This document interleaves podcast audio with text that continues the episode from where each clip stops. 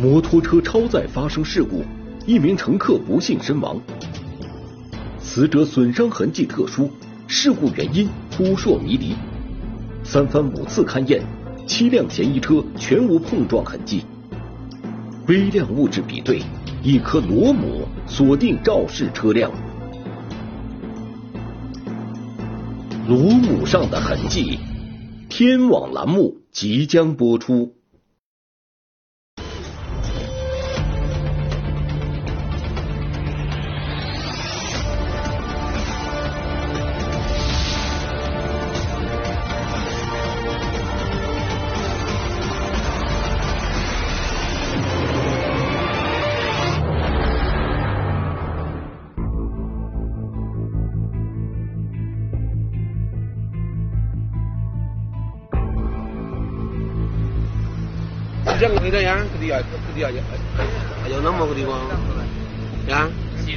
二零二零年五月三十一日晚上十一点多，广西北流市公安局交通管理大队的民警正在勘查一起交通事故的现场。这起事故发生在北宝路青湾镇八桂乡村公园路段。当时系什么回事啊？咁我大致佢撈佢，咁開咗幾回，開出好好邊好出邊我哋孖蛋撞嘅。孖蛋啊？乜嘢啊？乜乜嘢樣嘅車撞？八前嗰種大大家嗰種。大大家大家撞直接撞撞我哋走。得得試撞撞啊？我呢樣開咗幾回，開得回啊？佢佢又開得夠時間㗎？係啊。當晚，駕駛員鄧某生騎摩托車帶着兩位朋友途經事發現場時，發生了交通事故。鄧某生和坐在中间位置的梁某佩受了轻伤，而坐在最后面的顾某俊当场死亡。两个杀人中有一男一女嘛，那女的说是有车在后面撞到他，那男的呢，他说就是有看到有车从那里过，然后他就发现，他说突然间这个车辆就失控了。有他碰到他肯定是往这一块。现场的散落物不多。路面痕迹主要是摩托车还有人体往前推滑的痕迹，比如说人体着地以后，衣服在地面的摩擦的留下的痕迹。这个是大车碰的话，应该这种突出的地方，應該這邊有啊，啊肯定是会形成痕迹。经过勘查，摩托车上的痕迹大多位于车身左侧，而在车尾部并没有明显的碰撞痕迹。这不禁让民警对这起事故的成因产生了怀疑。因为如果是个大车，那车速按照我们这条路设置的话，应该是七十时速。就算它达不到七十，那大概也要五六十啊。因为他當時講的是一种红色车头的长的那个车，如果是那半牵引车的话，碰撞到的话，它那个产生的那个碰撞力量是比较大的，然后对这个碰撞的位置的損壞。是很大的。为了尽快确定这起事故成因，民警连夜赶到医院，再次对两名伤者进行问询。碰到啲阿隻仔，後背就咁啊，整馬揾大家一馬揾就出住咗嘅咯。碰碰到你还是碰到谁？我，我沒我冇搞清楚碰到乜嘢。摩托车驾驶员说不清楚，他不知道怎麼。是不是自己过了一个坑洼，一摔倒了，很正常嘛。夹在中间那个女孩子，因为一刹那时间也没有防备嘛，只是记得有大货车经过而已。那你能说是大货车碰吗？碰碰到地上又没有痕迹，你怎么说？关键是那台摩托车没有創痕，它的保险框也没有撞，它的车身也没有刮擦，啊，摩托车的手把是最突出的。也没有痕迹。那条是二级路，一到晚上大货车比较多，而且路比较窄，路宽应该不到十米。如果摩托车正常行驶都是在路边一米左右，然后大货车超过你车的时候，拉开的横向距离不是很大的话，它会有一一股压强的作用，一股风嘛，它会把你挤过来，就靠近那个大货车。有时候如果是重车的话，那个路也还会震动，有轻微震动，所以你就会感觉有一股力量在旁边影响你。当事人模棱两可的表述，现场复杂的路况，让这起事故的成因疑点重重。由于事发现场没有监控设备，民警也没有找到目击者，所以对死者进行尸检，最有可能获取线索。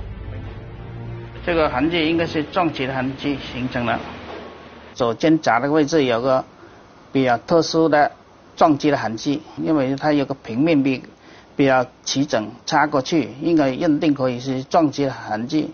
从后面撞的时候，他人呢后空翻，头着地先，然后呢身体呢掉下来，臀部和大腿这个痕迹大面积的挫擦伤，应该是。轮胎侧引压过去的痕迹，左腰部到左臀部的位置有轮胎插沿过的痕迹，不是整个轮胎压过去，这是一边一个轮胎圆圆的在旁边插过去的，面积比较大。尸检结果表明，有车辆与坐在摩托车最后面的顾某俊发生过接触，并碾压过顾某俊。所以，这是一起交通肇事逃逸案。对于肇事的车型，法医给出了自己的分析。一般的小型车或者中型车不能达到这个高度碰撞的，应该是考虑是大型的车，比如大型货车类啊，大型的车高度它有那么高。然而，要在茫茫夜色中找到肇事车辆，谈何容易？事发的北宝路由广西通往广东，是一条繁忙的交通运输线。因为货车都是晚上行驶比较多，当时十一点钟左右，货车应该是每一分钟就应该有一台货车经过。排查工作首先从确定准确的事发时间开始入手。然后我们通过查看他手机报警记录，显示是二十三点零分。报的幺幺零，他当时爬起来之后，又先看了一下伤者情况，还有死者的情况，然后之后他才报了警。这中间应该花了三分钟到四分钟之间，然后我们就确定是五十六、五十七分左右出的事故。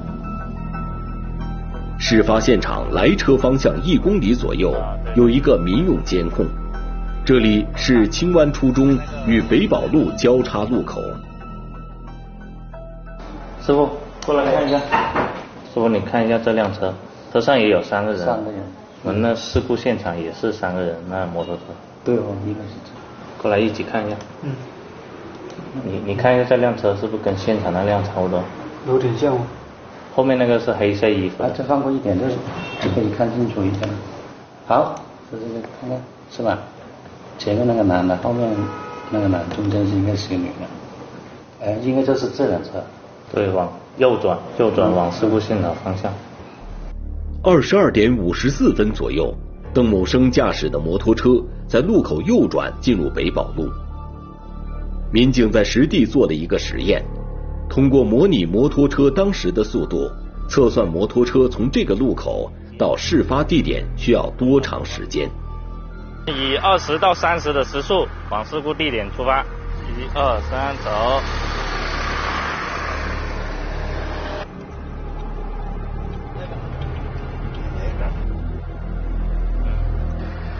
一分三十秒，那也就是说事故时间应该是在二十二点五十六分左右，是吧？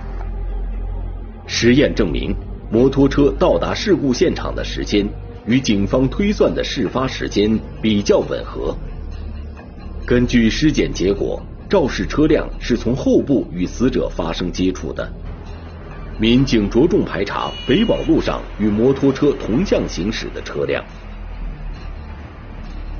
在摩托车经过后的一分三十秒内，七辆车先后经过事故现场以南来车方向的监控。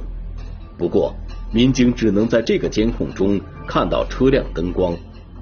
如果是肇事车辆碰撞之后以正常的车速行驶的话，到达单公里之后的卡口应该是二十三点零二分，最迟。事故现场以北去车方向三公里左右。还有一个交通卡口监控，从事发的二十二点五十六分到二十三点零二分之间，由南向北经过这个卡口的也是七辆车。监控画面可以清晰的分辨出这些车辆的车型和车牌号码。我觉得，哎，这个案子有希望了，快破了，因为七辆车，这是像打鱼是一样啊，我这个把他的鱼都放在网里往里面了，是不是？这个是应该容易一点了。这七辆车中有两辆大货车，一辆面包车，一辆平板车，一辆皮卡车，两辆水泥罐车。七辆车几乎都是大型车辆，符合法医对肇事车辆车型的推断。民警通知这些车辆的车主，让他们尽快将车开到北流市公安局交通管理大队配合调查。第一个经过卡口的蓝色大货车司机，首先将车开来配合调查。他还向警方提供了行车记录仪视频。这个地方应该是那个汽修厂，现场大概是在这个位置，应该还还没有出事。他经过现场的时候没有看见摩托车，证明当时还没有出事，而且摩托车还没有行驶到事故地点，所以说它可以排除。在这七辆车中，最后经过卡口的大货车上也装有行车记录仪。是啊，在这里准备到现场了。啊，已经发生事故，很这个、就是那个司机，穿黑色上衣的，这个女孩穿浅色上衣，对，已经发生事故了。嗯一头一尾有行车记录仪，首先可以排除这两辆有视频的车，然后就可以确认是在两辆行车记录仪车的中间的五辆车之间。随后，面包车和皮卡车的司机也将车开到了北流市公安局交通管理大队接受调查。经勘验，民警没有发现可疑之处。两车司机都表示，他们在行经事发路段时，并没有发现异常情况。此时，在对被撞摩托车的复勘中，民警却有了新的发现。这个肯定不是倒地形成的痕迹，你看里面也有痕迹。摩托车的后面有一个铝合金的货架，货架的下面出现有一些黑色的物质，还有一种刮擦的痕迹。你如果摩托车往这边去倒地，都可以排除不是货车撞不是形成的。但是你怎么倒地？你这个货架的底部啊，这个是货架底部里面的是跟地面没有接触的。我认为这个是突破口，就怀疑是不是一个货车凸出来的什么东西把里面勾了。摩托车痕迹这里大概高度是七十，面包车这边其实在这里没有什么突出位置可以形成这个痕迹。面包车呢，它凸出来的那个倒后镜啊，也不可能在死者上面的伤会形成这种伤。前面这个高度差不多，但是没有明显的碰擦痕迹，嗯，应该不是车头。这轮胎这里其实的话，它这里空的，也没有接触面呢。因为摩托车的痕迹应该是由一种尖锐的物体形成的，如果是平平的话，形成不了这种痕迹，而且高度跟呃面包车还有皮卡车的高度不吻合，所以已经把它排除掉。经过仔细比对分析，警方排除了面包车和皮卡车的肇事嫌疑。肇事车辆只剩下一辆平板车和两辆水泥罐车。它既然有碰撞、有接触、有刮擦，它肯定有相对应的痕迹和这个物资的转移。二零二零年六月三日，民警奔赴广东化州，辗转找到了平板车，并将其带回北流市。六月五日，另外两辆水泥罐车也被民警找到并带回。经过勘验，警方并没有在这三辆车上发现可疑的碰撞痕迹。三辆车的司机也都表示，当晚经过事发路段时没看到有事故发生，近期他们也没有修过车。在这种情况下，警方决定委托第三方鉴定机构对这三辆车进行勘验。鉴定人员首先对被撞的摩托车进行了检查。这个摩托车碰撞痕迹出现呢，是在摩托车左后侧车尾横柱上。那么这个痕迹啊，它比较特殊，它不单指表面擦拭有，它的下部下表面也出现啊，它既有呃旋转的呃弧形的这么一个痕迹，它又有呢由前至后的痕迹。摩托车上的痕迹形态微小而特殊，这样的痕迹又是如何形成的呢？第一，高度，哎，能够在七十公分左右这个高度，有这么一个突出的部件和它相接触。第二呢，就是这个位置，啊，摩托车这个部位和大车的。呃，某一部件的部位，它一定是对应的，能够对应得上，才有条件碰出这样的痕迹。那么，肇事车辆与摩托车发生接触的部位，最有可能是哪里呢？涉嫌最大的就是右前轮轮毂突出的部位。那么，车辆。在转向的过程中啊，它的这个轮呐也会啊左右的摆动，啊会突出它的切面，所以啊我们重点就对这三辆车右前轮啊进行检验。你看这个轮盖的表面没有新鲜的碰擦痕迹，这个螺母呢又藏在里面。所以它嗯形成不了摩托车那个痕迹。哦，意思它对突出来。对，这螺母不突出来，它怎么伸得进去？伸不进去，它下表面的痕迹怎么画出来？是吧？所以这个基本排除掉。鉴定人员首先排除了平板车的肇事嫌疑，排查目标转向两辆水泥罐车，他们分别悬挂粤 G 牌照和贵 R 牌照。好，这个位置很好，是吧？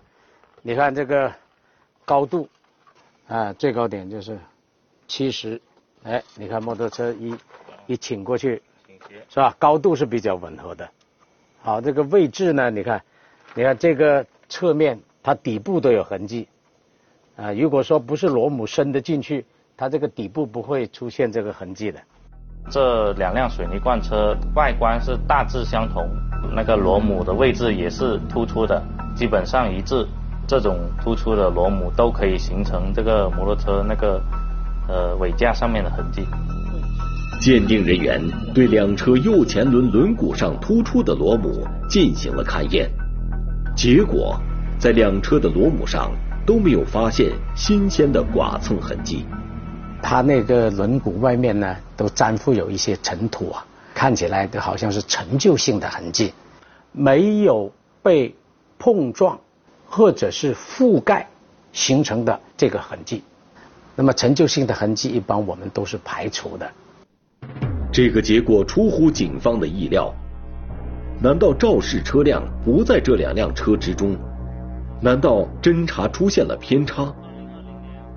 重新推敲侦办过程的每一个细节后，民警还是坚信。他们之前的判断，肇事车辆就在这两辆水泥罐车之中，因为它在特定的时间嘛、特定的地点、特定的环境下，它就是这么几辆车，啊，没有其他的车辆，所以这个呢，就给了我们一个信心，也就是说，这辆重点排查的一定会在哪一个部位留下这个痕迹。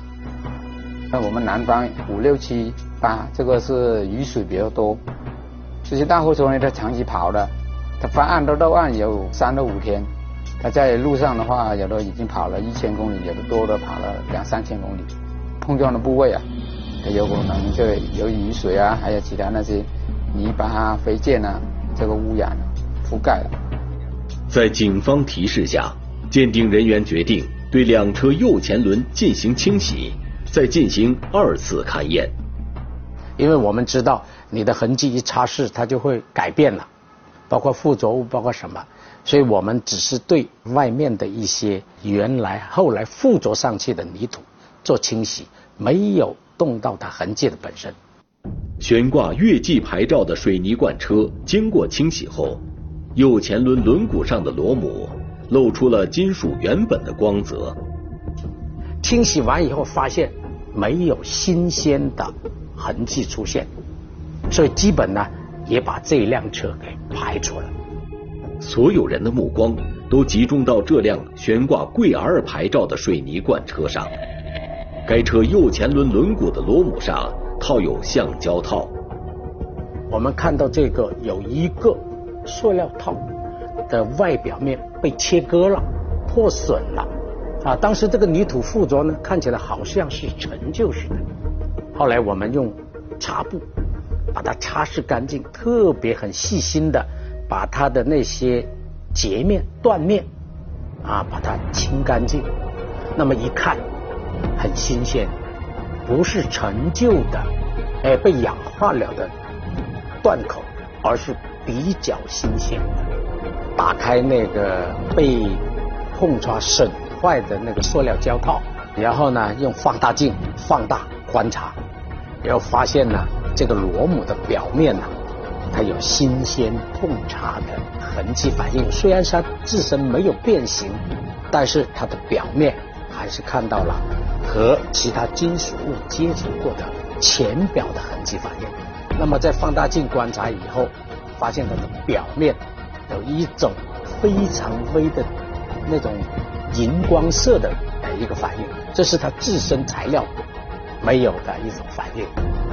啊，我们分析它应该就是从摩托车那个碰擦以后，把那个金属分离剥落粘附下来的。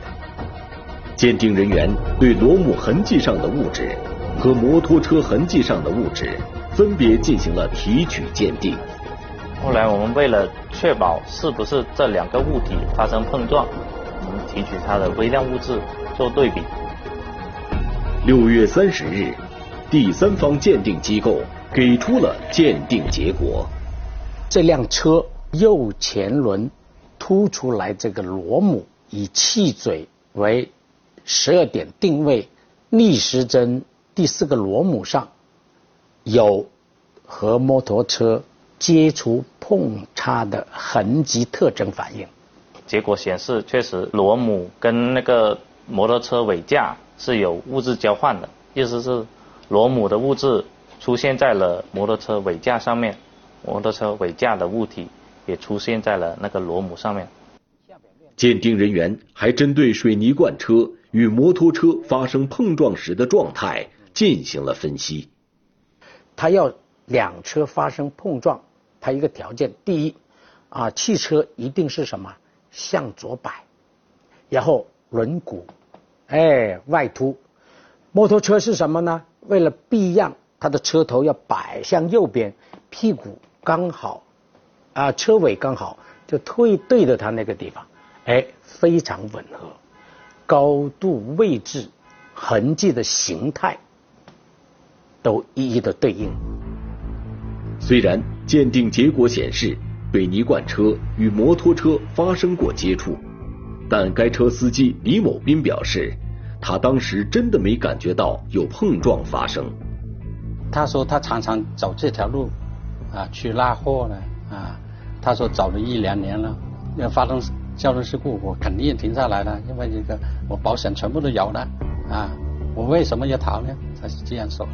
我们采信他说的话，因为正常来说，司机是有驾驶证，又没有喝酒，又有保险的，一般出事之后是不会逃离现场的。如果他是有意呃肇事逃逸的话，一般开离现场之后，他都会找个地方停车，打电话或者看车辆痕迹，呃毁灭掉痕迹之类的。但是经过我们看，他经过个卡口的时间段，呃，基本上都是正常的时速行走。尽管被撞的摩托车司机邓某生没有驾驶证，车上三人也没有佩戴头盔，且存在超载的情况，但北流市公安局交通管理大队认定，这三项违法行为并不是造成事故发生的主要原因。因为摩托车是在路边正常行驶状态下，大货车从后面超过这辆车的时候没有拉开横向距离，导致大货车跟摩托车发生了刮碰，摩托车倒地，形成最后面一个乘客倒地死亡。二零二零年七月十五日，北流市公安局交通管理大队作出事故责任认定，水泥罐车司机李某斌承担该起事故的全部责任，依法吊销其驾驶证。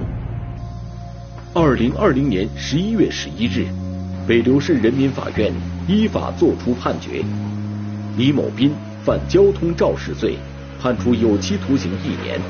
保险公司对死者家属进行了七十七万六千七百三十四元的全额赔偿。